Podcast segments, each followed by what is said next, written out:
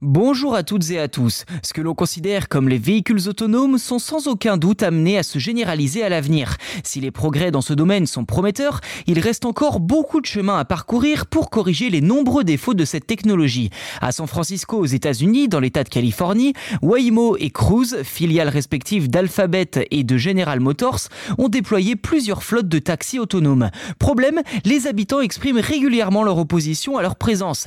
Et il est vrai que ces véhicules font régulièrement la une des médias en raison de leurs nombreux problèmes qui agacent aussi bien les utilisateurs que les résidents, les automobilistes et les élus.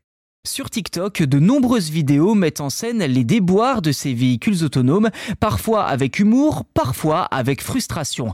Mais ces derniers temps, une nouvelle forme de résistance prend de l'ampleur. Dans plusieurs publications, on voit des personnes placer des cônes de signalisation sur le capot des taxis autonomes, ce qui perturbe considérablement les capteurs et les caméras des véhicules, les forçant ainsi à s'immobiliser. Ce phénomène est de plus en plus courant et semble être initié par un groupe d'activistes anti-voitures autonomes appelés les Safe Street Rebels. Pour les entreprises exploitant ces véhicules, il s'agit d'actes de vandalisme encourageant un comportement dangereux et irrespectueux, démontrant ainsi une incompréhension du fonctionnement des taxis autonomes.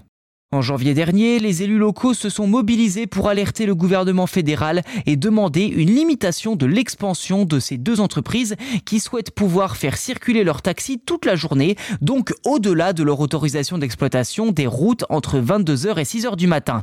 Ces derniers se plaignent de nombreux problèmes auxquels ils sont confrontés avec ces véhicules qui provoquent parfois d'énormes embouteillages, bloquent les transports en commun, se mettent sur le bas-côté en cas de brouillard et perturbent l'intervention des services De son côté, l'entreprise Cruise rappelle que bloquer les véhicules avec des cônes pour lutter contre leur impact sur la circulation est contradictoire et rappelle également son engagement envers les travailleurs de nuit avec des trajets gratuits, la livraison de repas aux plus démunis et le transport des déchets des entreprises locales.